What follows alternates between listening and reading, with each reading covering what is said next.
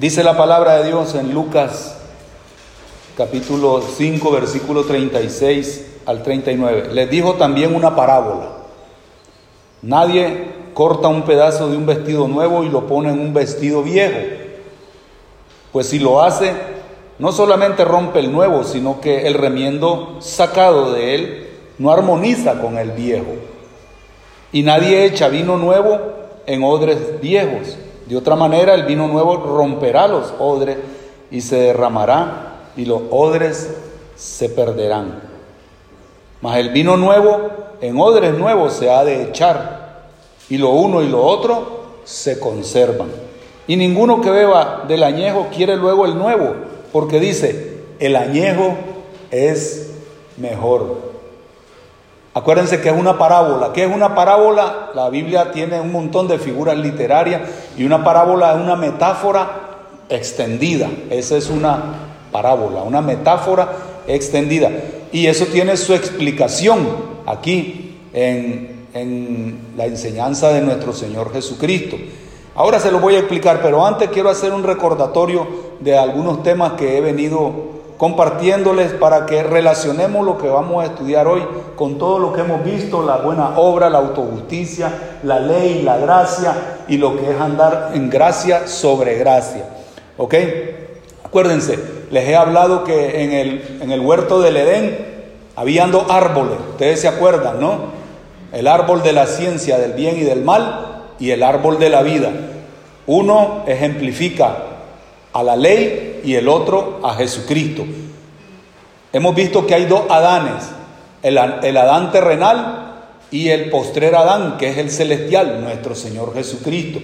Con el Adán terrenal todos recibimos la maldición ancestral del pecado, de la muerte, pero con el postrer Adán, que es nuestro Señor Jesucristo, los que lo recibimos por fe, recibimos vida eterna y la maldición es removida.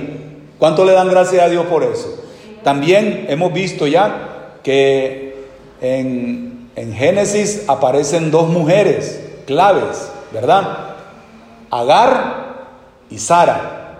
Una es la esclava y la otra es la libre. ¿Sí? Acuérdense, la esclava representa la ley otra vez y la libre representa a Jesucristo, la gracia, la verdad y la libertad y conoceréis la verdad y la verdad os hará libres. Somos libres de cualquier maldición porque hemos aceptado a nuestro Señor Jesucristo. Sí, así es que nosotros no estamos con la esclava. Y ese espíritu de religiosidad, de querer hacer las cosas uno con sus propias fuerzas, sus propias creencias, sus propios pensamientos, como lo manifiesta ahí la primera imagen de la carreta, esa gente no llega a ningún lado. ¿Sí? Y dice la palabra de Dios en Gálatas capítulo 4, que lo vimos ese estudio, dice, echa a la esclava, échala fuera. No permitamos ese espíritu de religiosidad, de autosuficiencia. Eso es dañino para los hijos de Dios, para los discípulos. Aprendamos esas cosas, por favor. ¿Quieres estar con Agar o quieres estar con Sara, la libre? Agar es, Agar es la esclava, la terrenal también. Sara es la celestial, la libre. Fíjense ustedes, también estas dos señoras tuvieron dos hijos. La esclava tuvo a Ismael y la libre tuvo a Isaac, el de la promesa. Ismael es esclavo, como era Agar, esclava. ¿Sí? Y el esclavo tiene que hacer a fuerza lo que le diga su señor mientras que el libre no, el de la promesa no, el heredero no. Nosotros le servimos a Jesucristo por puro amor, no a la fuerza, no por obligación. Yo estoy aquí haciendo mi servicio por amor, en, vamos a decir así, en recompensa, vamos a decir, porque el Señor no necesita nada de nosotros, pero estoy correspondiendo ustedes y yo a ese amor, a esa gracia, a esa misericordia Él ha tenido. No nos engañemos también queriendo ser superactivistas para ser aceptados por Dios. No, los dones los dio el Señor para que le sirvamos en correspondencia a su amor, a su gracia, a su misericordia, a su piedad. Amén, amados. el activismo, como estos pobres hombres ahí, miren, haciendo su voluntad, no la de Dios. Creen que van a impactar a Dios con eso. Creen que le van a torcer el brazo a Dios con hacer buena obra, autojusticia, haciendo un millón de cosas, con activismo, con un frenesí, que creen que con eso van a convencer a Dios y van a ser aceptos ante el amado. No, señores, no, no, es por pura gracia. ¿Con quién estás? ¿Con el hijo ilegítimo, Ismael, o con el legítimo, el heredero? Dice la Biblia en Romanos 8 que tú y yo, si hemos aceptado a Jesucristo en nuestra vida como nuestro Dios, nuestro Señor y nuestro Salvador, por fe, dice que somos coherederos con Cristo. Coheredero. Jesucristo es nuestro hermano mayor. Fíjense qué bonito eso. Coheredero, ¿qué quiere decir coheredero? Que si a Cristo le toca una mansión, a ti y a mí nos toca otra. Todo lo que le toca a Jesús en la herencia, a nosotros nos toca igual, coheredero. Tenemos la misma bendición. ¿Cuánto le dan gracias a Dios también por eso? Por eso, ¿de quién eres? ¿De la esclava o de la libre? ¿Eres del hijo ilegítimo, de la ley o del heredero? Cada quien tiene que elegir qué camino llevar, en qué carreta subirse. ¿Sí? También hemos hablado de dos pactos el pacto de Moisés o el pacto mosaico se le conoce y el nuevo pacto, que es el que representa nuestro Señor Jesucristo. Él dijo que el nuevo pacto es en su sangre para remisión de nuestros pecados. Así lo dice claramente. Él es el cumplimiento de ese nuevo, de ese nuevo pacto que habló Jeremías, el profeta. Y ahora se lo voy a aclarar un poquitín más. Pero hay dos pactos. El de Moisés, que es la ley y todo aquel que quiere seguir el legalismo, la religiosidad, las tradiciones, todo aquel que quiera someterse a la ley, tiene que cumplir los 613 mandamientos y no hay ni un ser humano que los pueda cumplir. Solo Jesucristo lo cumplió. Fíjense ustedes qué interesante. Solo Él, para, para decirle al judaísmo y a, los seguidores de Moisés, a los discípulos de la ley, Ustedes no pueden, necesitan ustedes venir al nuevo pacto, que soy yo, en mi sangre. ¿Vale? También hemos visto que hay dos montes, el monte Sinaí y el monte Calvario. ¿En cuál quieres estar? Esa es la gran pregunta. El monte Sinaí donde se dio la ley, Inmediatamente que Moisés estaba recibiendo la ley en el monte Sinaí, el pueblo se quedó con el sacerdote Aarón allá abajo. ¿Y qué hizo el sacerdote Aarón? Dice, este Moisés ya nos olvidó, ya nos dejó aquí tirado. ¿Y qué hizo el pueblo? Se sentó el pueblo a jugar, dice, y, ellos fabricaron o hicieron un becerro de oro diciendo, este becerro fue el que nos sacó de Egipto. Fíjense ustedes qué, qué, qué, retorcida la mente, cómo salieron de Egipto esta gente. De verdad, y le dice el Señor a Moisés, baja Moisés, el pueblo se ha corrompido. Es increíble, después de ver tantas maravillas y que le den la espalda inmediatamente a Dios, ¿en cuál monte quieres estar? ¿En el Sinaí o en el Calvario? El monte Calvario significa la crucifixión de nuestro Señor Jesucristo. Y la Biblia nos dice a todos que todos llevemos nuestra cruz. Lucas 9:23. Si, si, alguno quiere venir en pos de mí, dice el Señor Jesucristo en Lucas 9:23, tome su cruz cada día. Ir al monte Calvario. En el Sinaí no se te acepta. En el Calvario sí. Toma tu cruz cada día. Niégate a ti mismo y sígueme. ¿A cuál monte quieres subir? Ahí hay que matar al hombre viejo. A cada rato, todos los días. Eso es lo que hemos estudiado. ¿Dónde? Estos pobres creen que así están convenciendo a Dios, ya le dije. No, estos mezclan, hacen el sincretismo. Biblia más mis leyes, más mis buenas obras, más mi autojustificación, etcétera. Ya les digo, lo hemos estudiado. No, nada de eso agrada a Dios. Nada. ¿Vale? También hemos visto dos medios para acercarse a Dios: la ley y la gracia. ¿Sí? Juan capítulo 1 dice, dice que la ley fue dada por medio de Moisés, son dos medios, la gracia y la verdad por medio de nuestro Señor Jesucristo. ¿Con cuál medio, con cuál carreta, con cuál vehículo quieres tú llevar tu vida cristiana? ¿Quieres vivir como un miserable? ¿Quieres vivir amargado espiritualmente hablando? Sigue leyes. Compórtate como un religioso y vas a ver que así hay gente, miren, que te impone, te dice, no hagas, no digas, no veas, no subas, no bajes, no te, no te pongas esto, no comas aquello. De verdad, miren, es impresionante el legalismo tan dañino que es. Somos libres en Jesús, pero libres con responsabilidad. Estamos bajo la gracia, no bajo la ley, pero con responsabilidad. Pablo le dice a los corintios, Pablo de verdad es impresionante la teología del apóstol Pablo. Todos ustedes, yo creo que todos ustedes se maravillan cuando estudian la teología del apóstol y más cuando habla este asunto de la ley. A los corintios se lo dice en el capítulo 3 de la segunda epístola, les habla, les da una cátedra sobre la ley. A los Gálatas les da una cátedra sobre la ley.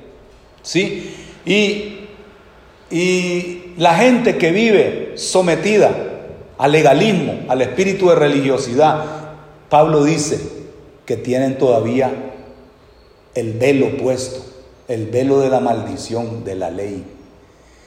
Hasta que se arrepientan y se conviertan a Cristo, dice, el velo se cae.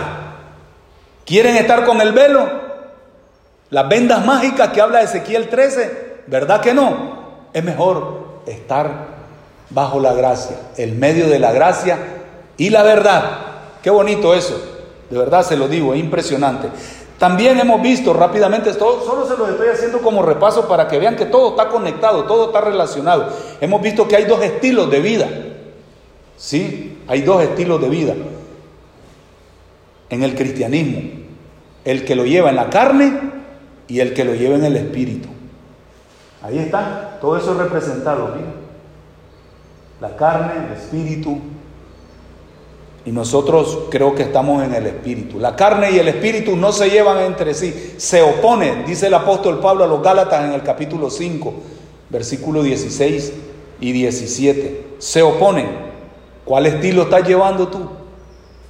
Recuerdan que vimos últimamente, solo a manera de recordatorio, les leo estos dos versículos que dice, dice Pablo, digo pues, estoy leyendo Gálatas 5:16, digo pues, andad en el Espíritu, es una orden apostólica, tenemos que aprender a apreciar las órdenes apostólicas. Jesús era apóstol también, acuérdense, el gran apóstol, nuestro Señor. Digo pues, andad en el Espíritu y no satisfagáis los deseos de la carne. Ahí está la lucha. ¿Sí? Miren ustedes, estas personas luchando con su propia fuerza y de nada les sirve. Dice el 17, porque el deseo de la carne es contra el espíritu. Es todo eso, es contra el espíritu. Y dice, porque el deseo de la carne es contra el espíritu y el del espíritu es contra la carne. Y estos se oponen entre sí para que no hagáis lo que quisieres. Son palabras contundentes. Yo no sé si ustedes notan la contundencia de la enseñanza del apóstol aquí. ¿sí? Y el apóstol en Romanos 8, como se lo dije, también es contundente. Él dice, el versículo 5 de Romanos 8, porque los que son de la carne piensan en las cosas de la carne, pero los que son del espíritu, en las cosas del espíritu. Es obvio, es lógico, es Dios quiere vernos a todos fluir. Mm, se lo digo así rápidamente otra vez.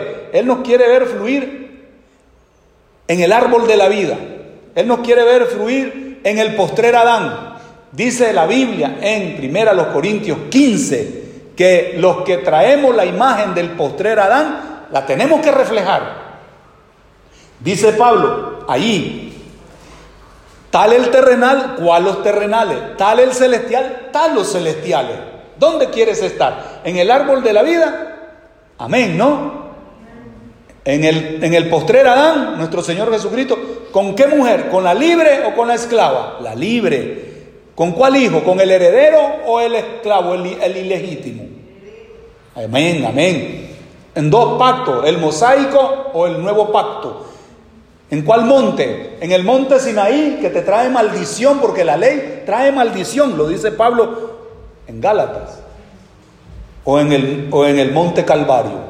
Aparentemente el monte Calvario es matar el viejo hombre, pero el viejo hombre hay que matarlo. para que vivamos en novedad de vida. Hay también, hay dos medios, ¿verdad? La ley y la gracia. ¿En cuál? Ya sabemos que tenemos que vivir en la gracia si queremos vivir en victoria. La carne o el espíritu. Le vuelvo a leer Romano. Dice, Romano 8:9, mas vosotros no vivís según la carne. ¿Qué dicen los hijos de Dios? Amén. Mas vosotros no vivís según la carne, sino según el Espíritu, dice. Si es que el Espíritu de Dios mora en vosotros. Fíjense lo que hace el apóstol Pablo aquí con esa, con esa declaración. Y dice, y si alguno no tiene el Espíritu de Cristo, no es de él. Ahora voy a leer el versículo 14. Dice, porque todos los que son guiados por el Espíritu de Dios, ¿eh? todos los que son guiados por el Espíritu de Dios, dice, dice, eso son hijos de Dios. No nos confundamos, no nos confundamos, de verdad. Es que esto, esto se presta a que caigamos en el error que cayeron los corintios, los gálatas, los colosenses. Posteriormente, la iglesia de Éfeso, que dejó su primer amor. Acuérdense, acuérdense, la primera iglesia a la que se, a, la que se refiere Jesucristo a la iglesia de Éfeso, la que aparece aquí también, la epístola que tenemos nosotros de Éfeso. Muy bonita la epístola, pero con razón el apóstol Pablo termina diciendo en esa epístola, dice, que amemos al Señor, que amemos al Señor. Miren cómo lo dice, dice, dice, se lo leo yo en Efesios, dice,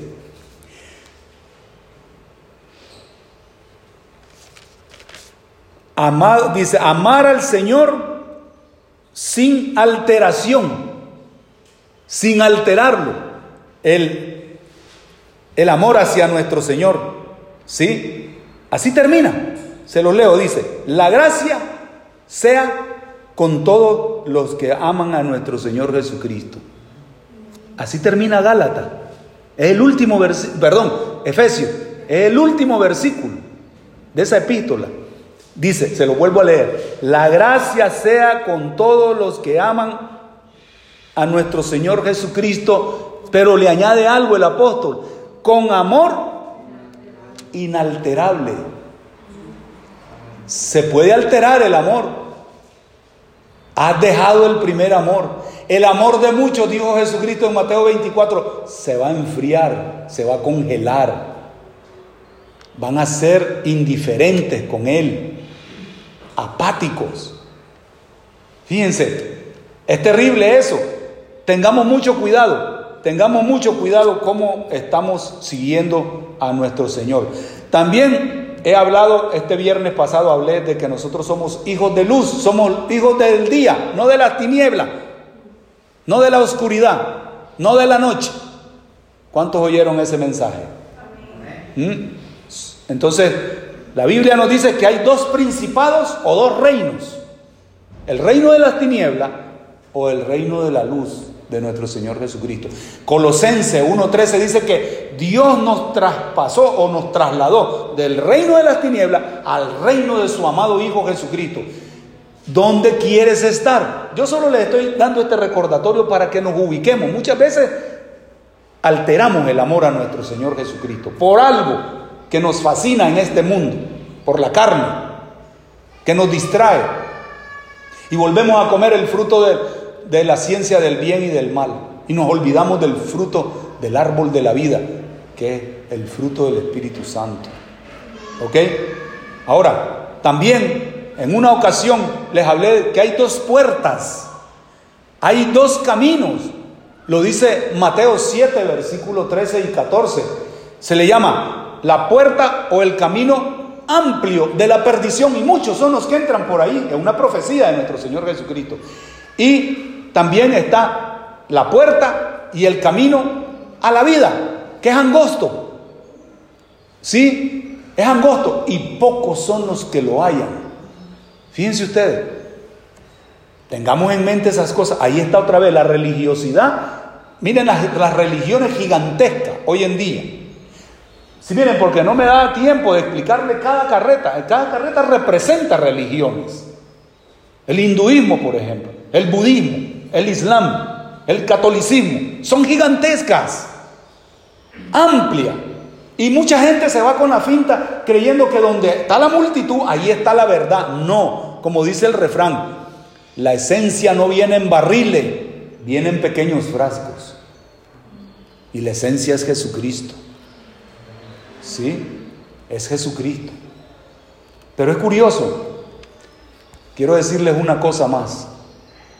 Cuando Jesucristo estaba dando la enseñanza en Mateo 13 sobre las parábolas del reino, aparecen siete parábolas, ahí se les llama las parábolas del reino. Y hay dos parábolas que tienen similar enseñanza. Una es la parábola de la semilla de mostaza. Es la, la semilla más pequeña, pero después se hace un árbol grande, dice, y le da abrigo a las aves.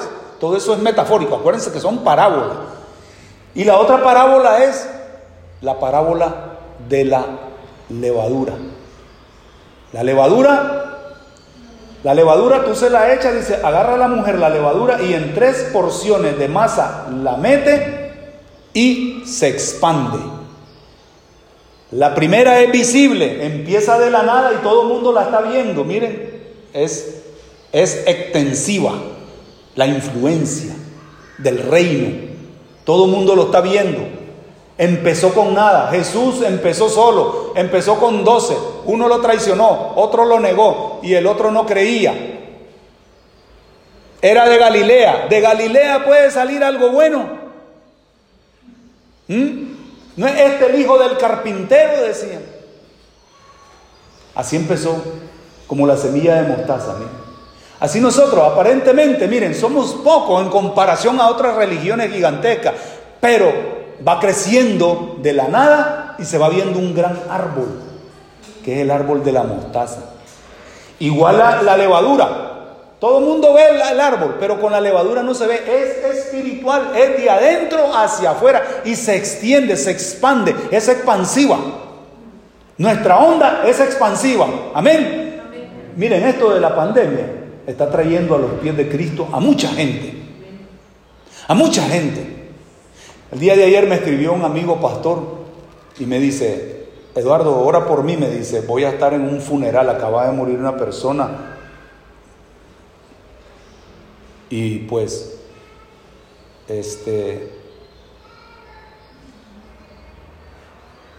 mi compañera, dice, son compañeros, amigos, le dijo a, a la familia del difunto, yo conozco un pastor, él puede realizar la ceremonia fúnebre. Y lo llamaron, pusieron en contacto. Solo ella en su casa, la amiga del pastor, es cristiana. Y ella dijo, yo conozco un pastor porque no hallaban quien realizara el oficio religioso, pues fúnebre. Y el pastor le llamaron, sí, ahí estoy. 17 miembros de esa familia aceptaron a Cristo ayer. Fíjense ustedes, es expansiva, es extensiva la influencia nuestra. Hoy en día, el Evangelio, así como estábamos cantando, alza tus ojos y mira, la cosecha está lista. Estos tiempos de dolor, de crisis, de pena, de, de luto, está derritiendo los corazones, está ablandando corazones y está trayendo gente a Cristo. No paremos de predicar.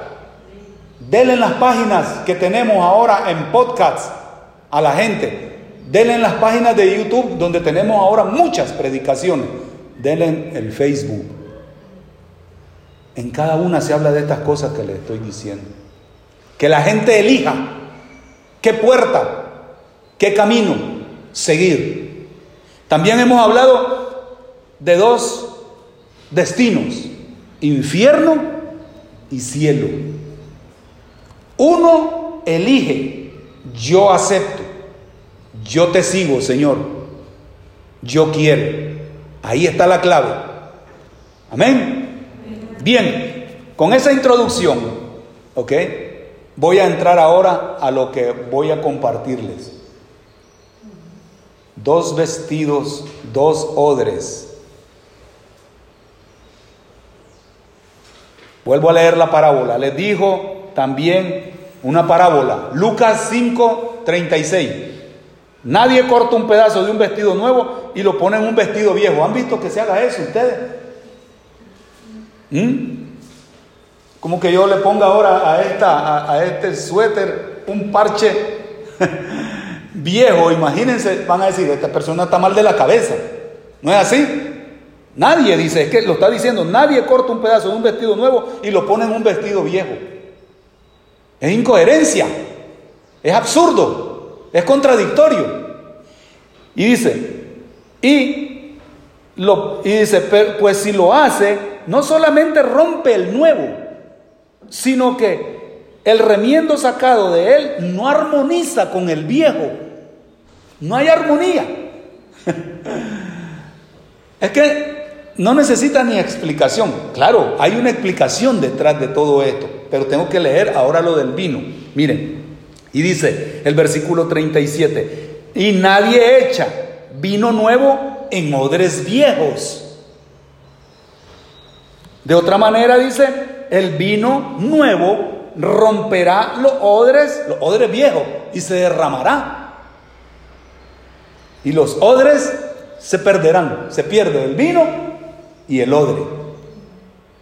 Acuérdense que los odres eran de, de cuero, cuero especialmente de cabra, dicen porque es más resistente, ¿sí? Y ahí echaban el vino para que se fermentara, ¿sí?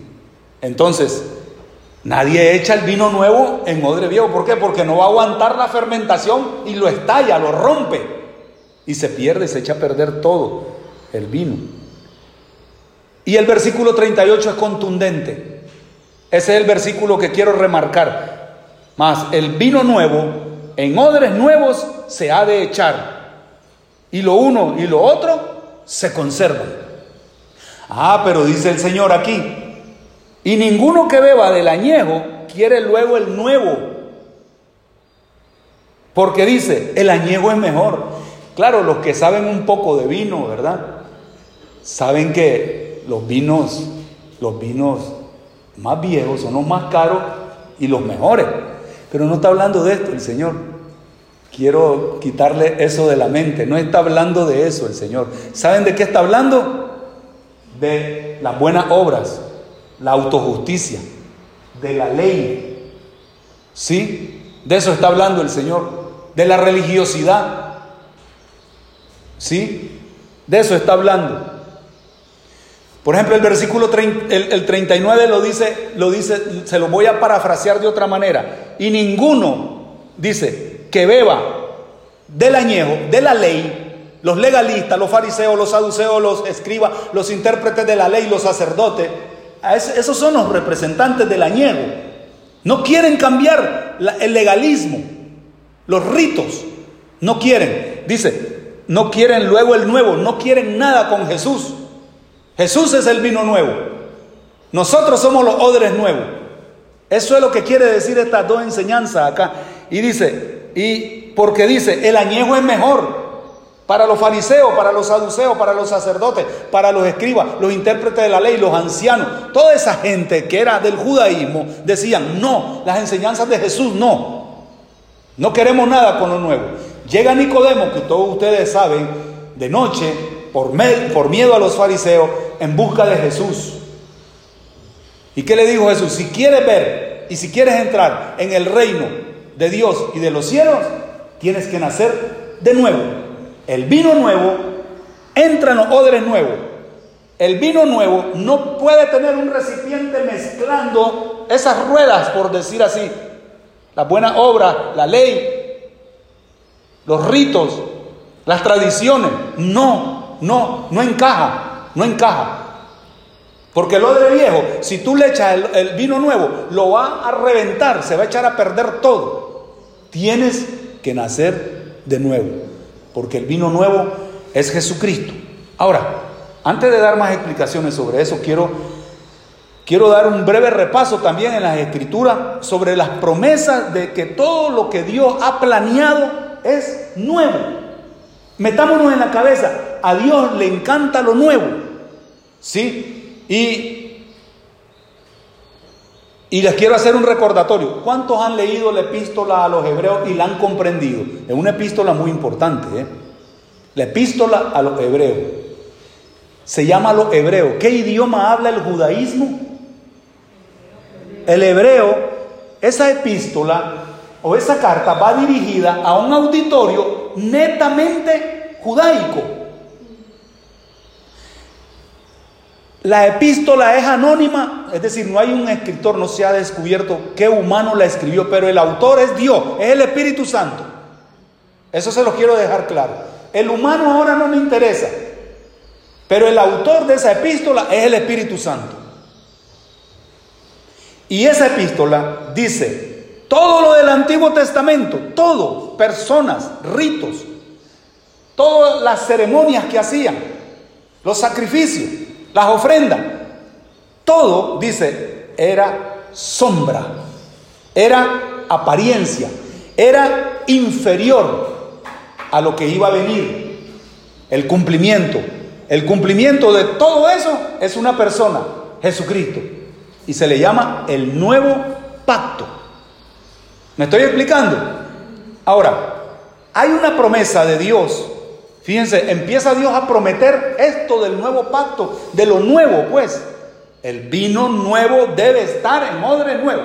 Si tú sigues con tu espíritu de religiosidad, tus tradiciones, tus legalismos, pensando que por tus buenas obras, por portarte bien, vas a ganarte el cielo, no, Señor, eres un odre viejo todavía. Tú debes de nacer de nuevo y dejar que el vino nuevo, Cristo Jesús, entre en tu vida. En Ezequiel 11, si me acompañan por favor, vamos a hacer un recorrido rapidito en las escrituras de las promesas de nuestro Dios sobre algunos asuntos nuevos. Fíjense que son interesantísimos. Viene la promesa de Dios en Ezequiel 11 y dice el versículo 19. ¿Está ahí conmigo? Dice, y les daré, dice Ezequiel 11, 19, y les daré un corazón y un espíritu nuevo pondré, dice, dentro de ellos. Nuevo. Pero para que eso lo haga Dios, tú tienes que arrepentirte y en fe aceptar a Jesucristo, que es el vino nuevo. Tú tienes que convertirte en un nuevo odre para recibir toda la bendición del vino nuevo. Y dice, y quitaré el corazón de piedra de en medio de su carne ¿Cuántos quieren eso? Ya lo tienen, amados hermanos. Y ojalá las personas que me están escuchando comprendan lo que estoy tratando de enseñar. Que, se, que dejen la religiosidad, que dejen las tradiciones, que dejen cualquier legalismo que no les va a conducir a nada. Tienen, como le dijo a Nicodemo, si quieres ver y entrar en el reino de Dios, en el reino de los cielos, tienes que nacer de nuevo. No hay otra forma. No hay. ¿Vale? Y dice, quitaré el corazón de piedra en medio de su carne y le daré un corazón de carne, sensible. Un corazón que sea receptivo a la voluntad de Dios, a la palabra de Dios, a lo que le agrada a Dios. Ahora vamos a Ezequiel 36, que parece que se parece mucho a este versículo que acabo de leer. Dice el, el versículo 26, de Ezequiel 36. Os daré corazón nuevo. ¿Cuántos pueden declarar así en fe? Porque ya tienen a Jesús. Yo ya tengo mi corazón nuevo.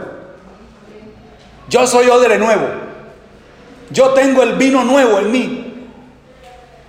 Y dice, os daré un corazón nuevo y pondré espíritu nuevo dentro de vosotros Miren, el nuevo nacimiento que Jesús le plantea a Nicodemo es el nacimiento espiritual. Sí, tienes que nacer de agua, le dice, que, es lo, lo de Adán, el Adán terrenal. Todos venimos por el agua, todos. Cuando una mujer embarazada ya va a dar a luz, primero lo que sale es un montón de agua. Hasta dicen rompió agua, ¿no es así? Tienes que nacer de agua y después dice, y de espíritu si quieres entrar en el reino de Dios. El nacimiento es espiritual. Es el espíritu. ¿Sí? El Espíritu Santo es el administrador de los asuntos de nuestro Señor Jesucristo actualmente en la iglesia. Y dice, Vuelvo a leer el 26 de Ezequiel 36. Os daré corazón nuevo y pondré espíritu nuevo dentro de vosotros y quitaré de vuestra carne el corazón de piedra y os daré un corazón de carne y pondré dentro de vosotros mi espíritu. Fíjense cómo lo dice desde el Antiguo Testamento, todo nuevo. Y haré que andéis en mis estatutos y guardéis mis preceptos y los pongáis por obra. La espada del Espíritu es la palabra de Dios. Todos los que andan aquí montados, esos son los verdaderos seguidores de Dios. Esos son los que andan en novedad de vida. Esto es la profecía en cuanto a hacer cosas nuevas en, nuestra, en nuestro interior, el Señor. Ahora, Jeremías 31, 31 dice, he aquí vienen días, dice Jehová, en los cuales haré un nuevo pacto con la casa de Israel y con la casa de Judá. Nosotros somos el Israel de Dios. Ahora, dice la escritura, en varios textos, en el Nuevo Testamento. El nuevo pacto, donde, por eso les decía, ¿cuántos han leído la epístola a los hebreos? Lean el capítulo 8 y lo van a comprender. Esta profecía de Jeremías 31, 31 la van a comprender si la relacionan con Hebreos capítulo 8. Y miren, solo por, por el, asunto del tiempo, ¿verdad? Dice Hebreos 8, les voy a leer un versículo nada más. El versículo 13 dice, al decir nuevo pacto, dice Hebreo 8, al decir nuevo pacto, dice, ha dado por viejo el primero a los que quieren aferrarse a las leyes, al legalismo, a la religiosidad, a lo que dicen, es que eso me lo enseñó mi abuelito, mi abuelita, mi tatarabuelo, es una herencia. Pero te enseñaron maldición, quieres vivir bajo maldición. Dice, al decir nuevo pacto ha dado por viejo el primero, y lo que se da por viejo y se envejece está próximo a desaparecer. Sea odre viejo, vestido viejo, está por desaparecer. Corazón viejo está por desaparecer. Espíritu viejo está por desaparecer. Por eso se llama el nuevo pacto. Ese nuevo pacto lo cumplió nuestro Señor Jesucristo cuando viene las, la, la, preparación de la Pascua. Acuérdense que la Pascua era una comida que fue instaurada en el capítulo 12 de Éxodo. La Pascua. Le llaman la muerte del Cordero Pascual. Cuando Jesús fue sacrificado, fue sacrificado en la fiesta de la Pascua. ¿Sí? Y Jesús dijo estas palabras en Mateo 26, 28, porque esto es mi sangre del nuevo pacto. Fíjense ustedes, que por muchos es derramada para remisión de pecados, es decir, para borrar los pecados. ¿Dónde quieres estar? ¿En el pacto del Sinaí o en el nuevo pacto? El nuevo. Todo lo nuevo es bonito. ¿A quién no le gusta ponerse ropa nueva? Díganme. ¿Mm? Siempre que, estrenas un vehículo nuevo, ropa nueva, casa nueva, zapatos nuevos, ¿verdad que es bonito todo eso? Pero hay gente, miren, yo he conocido gente que se aferra a las cosas viejas. No quieren soltarlas. No quieren. Es como cuando una vez le presenté a Cristo a una señora muy rica, muy rica, millonaria. Me invitaron a que le fuera a predicar el Evangelio, una amiga de ella. Pero ella era idólatra, tenía un ídolo. Y cuando yo fui y le prediqué el Evangelio a ella y a su hija, estaban sorprendidas y les empecé a hablar de la pregunta que me hicieron. ¿Es verdad que a Dios no le agrada la idolatría? Y empecé yo a hacer un recorrido en todos los versículos que la Biblia habla sobre la idolatría. En especial aquel, aquel capítulo donde dice que, que tienen ojos y no ven, tienen oídos y no oyen, tienen manos y no palpan, tienen pies y no caminan. Y cuando le dije esto a esta persona, dice, similares son a ellos los que lo hacen y los que y los que creen en ellos. Son similares. ¿Qué quiere decir? tanto el que lo fabrica como el que le adora son, tienen ojos, no ven la verdad, tienen oído, no pueden entender ni escuchar la verdad, tienen corazón de piedra pero no pueden percibir la voluntad de Dios. Tienen manos, no palpan. Son como ídolos, muertos. Muertos. Por eso le dije a esta señora, usted y su hija, por eso no pueden ver a Dios. Tienen ojos y no ven. Entonces, dice, ¿qué hago entonces? Ah, pues viene un versículo donde dice, agarrarás todos los ídolos y los harás polvo, los quemarás, los harás ceniza. Pero lo tiene que hacer usted, no yo, le digo. Porque me dice, hazlo tú. No, yo no, le digo, es usted. Y le dice, mamá, le dice la, la chica, ese ídolo, como le dice el pastor, esa, esa muñeca, porque era un ídolo femenino, una virgen, nos costó 250 mil pesos. Estoy hablando del peso mexicano. Mucho dinero, de todas maneras. Un cuarto de millón. Y, ¿Y qué? Le dice ella, ya decidí, si ya decidí seguir a Jesucristo. Ya decidí darle mi vida a Jesucristo. ¿No lo quieres hacer tú también? Le dice. Si estamos oyendo la palabra de Dios, yo también, dice.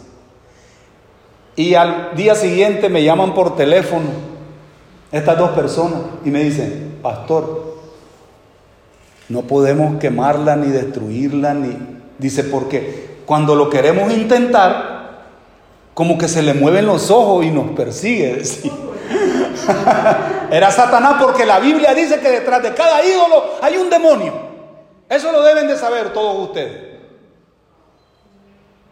Y no quería el demonio irse de la vida de estas personas que las tenía poseídas por la idolatría. La Biblia lo enseña claramente. Detrás de cada ídolo hay un demonio. Cuidado. Por eso dice Dios que si quieres ver y entrar en el reino de los cielos, tienes que nacer de nuevo, espiritualmente hablando. ¿Vale? Y al final lo lograron. La hicieron ceniza, la hicieron polvo. Esas dos personas, ¿saben qué hicieron esas dos personas después? Se pusieron a estudiar tan intensamente la Biblia que las dos terminaron estudiando teología en un, seminario, en un instituto bíblico. Y la hija de esta señora se casó posteriormente con un pastor. Fíjense qué bendición. Os daré corazón nuevo. Ese es el cumplimiento del nuevo pacto. El Señor dice que remueve todos nuestros pecados. Se olvida de ellos, los echa al fondo del mar para que nosotros vivamos felices, movidos por el Espíritu Santo, porque es un nuevo nacimiento. ¿Vale? Muy bien. Ahora, los efectos los efectos que tiene el nuevo pacto, ese nuevo corazón, ese nuevo espíritu en la vida de un ser humano que ha aceptado a Jesucristo. ¿Cuáles son los efectos? Dice Pablo, que he aquí que el que está en Cristo, en Cristo, nueva criatura es. Las cosas viejas pasaron. He aquí, todas son hechas nuevas. ¿Le gusta lo nuevo o no le gusta lo nuevo a Dios? Nueva criatura es. Olvídate del pasado. Todas son hechas nuevas. Todas las cosas. Por eso el apóstol Pablo también en, en, Romanos capítulo 6, se lo leo rápidamente. Miren, les digo, este, este tema de echar el vino nuevo en odre nuevo es interesantísimo. Dice, dice Romanos 6. Ve que cuando nosotros nos bautizamos, mucha gente no entiende lo del bautismo. No, no lo entiende, no lo comprende. ¿Sí? Cuando tú aceptas a Jesucristo, Tú estás muriendo con Jesucristo en la cruz. El hombre viejo está muriendo. Te bajan de la cruz y cuando te meten en el agua, el agua simboliza la tierra, la sepultura. Te meten en el agua. Y cuando sale del agua, sale el hombre nuevo ya. Y dice Pablo, porque dice, porque si fuimos plantados juntamente con Él en la semejanza de su muerte, así también lo seremos en la de su resurrección, dice el versículo 6 de Romanos 6. Sabiendo esto, que nuestro viejo hombre fue crucificado justamente, juntamente con Él, para que el cuerpo del pecado sea destruido, a fin de que no sirvamos al pecado. Ahora les leo el versículo 4 para que comprendamos. Dice, porque somos sepultados juntamente con Él para muerte por el bautismo, a fin de que como Cristo resucitó de los muertos por la gloria del Padre, así también nosotros, que dice, andemos en vida nueva. A Dios le gusta todo lo nuevo. Olvídense de lo viejo. Olvídense. A Dios no le interesa nada de eso. Somos nuevas criaturas. Ahora, el desafío para nosotros las nuevas criaturas es que el apóstol, si quieren tomar nota de estos versículos, dice, si tú dices que estás en Cristo, que has nacido de nuevo, que lo has recibido, que eres cristiano, que eres discípulo del Señor, que eres hijo de Dios, entonces debes de cumplir la orden apostólica que dice Efesios 4:24, y vestido del nuevo hombre nuevo, otra vez, miren, vestido, creado según Dios en la justicia y la santidad de la verdad. Es una orden, vestido, vestido de Jesucristo, el vino nuevo. Los que oyeron mi predicación de este viernes, que somos hijos de luz, somos hijos del día, no de las tinieblas ni de la noche, ahí hablé que la vestimenta que debemos de traer es el vino nuevo, es Jesucristo. Vestidos de Jesucristo, dice Romanos capítulo 13, versículo 14. Muy bien. Colosenses 3:10 dice, y revestido del nuevo, revestido, el cual conforme a la imagen del que lo creó, se va renovando hasta el conocimiento pleno. Renovando, miren otra vez la palabra, renovando, haciéndolo otra vez nuevo. Todos los días tenemos que renovarlo. Todos los días, todos los días. ¿Sí? Todos los días. Dice el apóstol también Pablo a los, a los Corintios en la segunda epístola, capítulo 4, 16. Dice, por tanto, no desmayamos. Antes, aunque este nuestro hombre exterior se va desgastando, ¿sí? Dice, el interior, no obstante, se renueva de día en día. ¿Y cómo se renueva uno? ¿Cómo se viste uno y se renueva? Uno. A ver. Pablo nos da una enseñanza en Romanos capítulo 12 que se ha predicado mucho de este capítulo. Romanos 12 que dice, versículo 1 y 2. Así que hermanos, os ruego por las misericordias de Dios que presentéis vuestros cuerpos en sacrificio vivo, santo, agradable a Dios, que es vuestro culto racional. Y dice, no os conforméis a este siglo, a este sistema.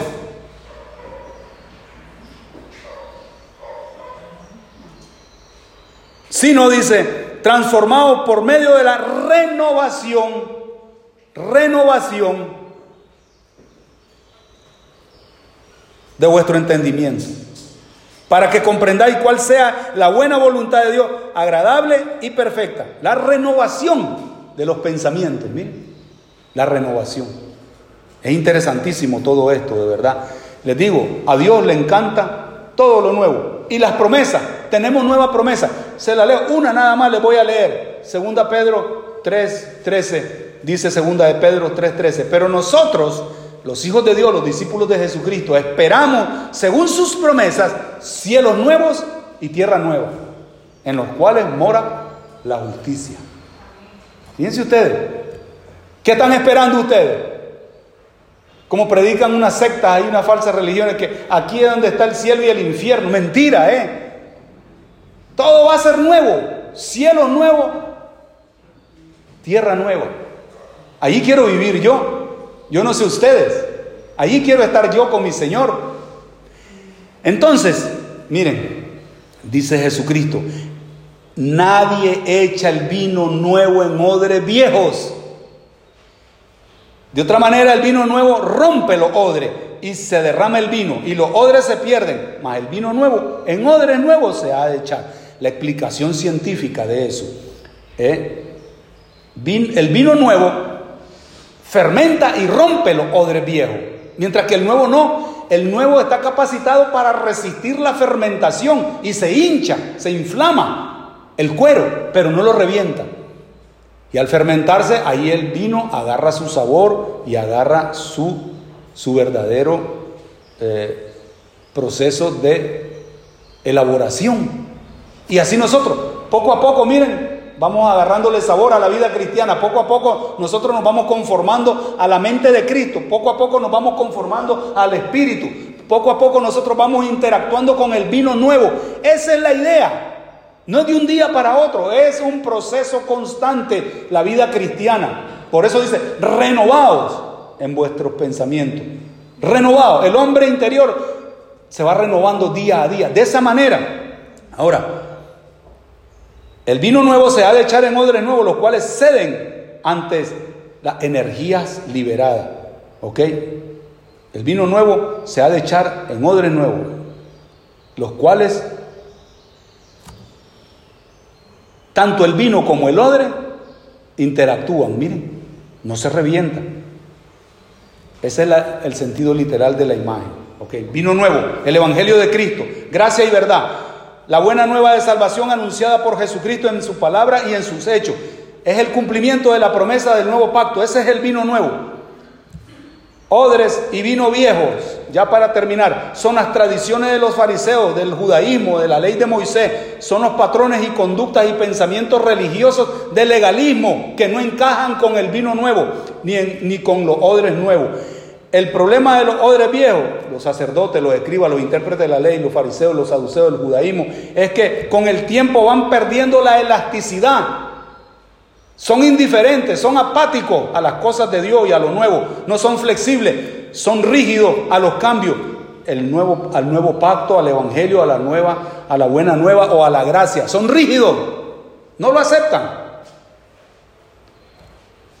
Los odres nuevos son las nuevas criaturas en Cristo, nuevos corazones, nuevo ADN espiritual, regenerado, renovado, justificado por fe en Jesucristo, nueva interacción entre el vino y, y el odre, los hijos de Dios.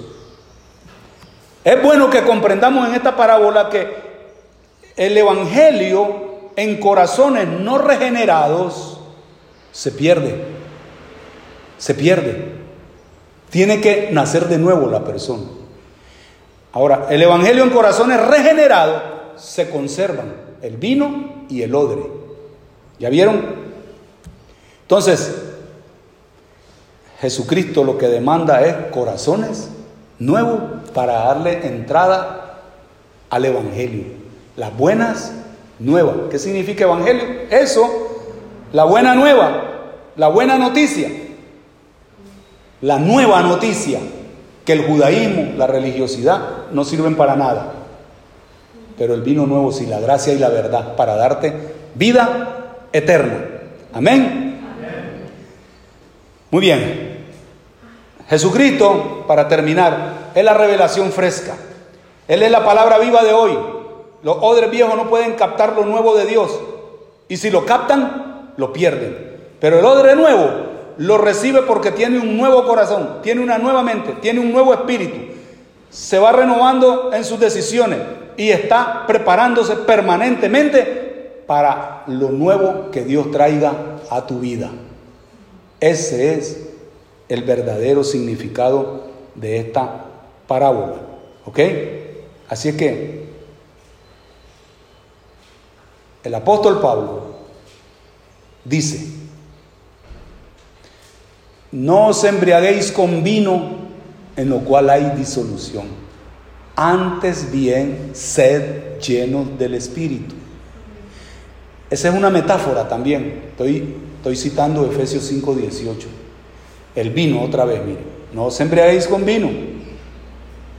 Lo del pasado, lo viejo, las tradiciones, la religiosidad, el legalismo, el paganismo. Antes bien dice, sed lleno. ¿Saben ustedes que en el original dice, sed emborrachado del Espíritu? Sed. Cuando una persona está borracha, ya perdió su voluntad, está controlada por otro asunto, que es el vino, que es el licor o que es el alcohol. ¿Sí? Y aquí la idea del apóstol es diciéndole a los efesios, déjense controlar por el Espíritu Santo, no por las cosas mundanas, no por las cosas de la carne. Déjense controlar y dejarse llevar por el Espíritu Santo. Sed llenos del Espíritu. Odres nuevos. ¿Cuántos quieren ser llenos del Espíritu? Todos los días. Todos los días. Este no es un asunto de, de cara o cruz. Hoy sí, mañana no. No. Es todos los días. Si alguno quiere venir en pos de mí, tome su cruz cada día. Cada día. Niéguese a sí mismo y sígame. Cada día. Lucas 9:23. Amén. Vamos a orar. Señor, te doy gracias esta tarde por tu palabra. Gracias porque queremos ser llenos de tu espíritu. Queremos llenar este odre nuevo que somos nosotros de tu vino nuevo, de esta nueva enseñanza, de la salvación por gracia, Señor. Gracias. Gracias sobre gracia. Bendito sea, Señor. Ayúdanos a mantener ese vino fresco, nuevo de nuestro Salvador en nuestra vida. Ayúdanos, Señor, a vivir como vencedores. Ayúdanos, Señor, a olvidarnos de lo viejo. Esos recipientes viejos ya no sirven para nada. Tú quieres recipientes regenerados, disfrutando del sabor de la vida eterna. Bendice a tu pueblo y ayúdanos a todos a andar en novedad de vida para tu gloria y tu honra. En Cristo Jesús te lo pido. Amén. Dios les bendiga, amados hermanos.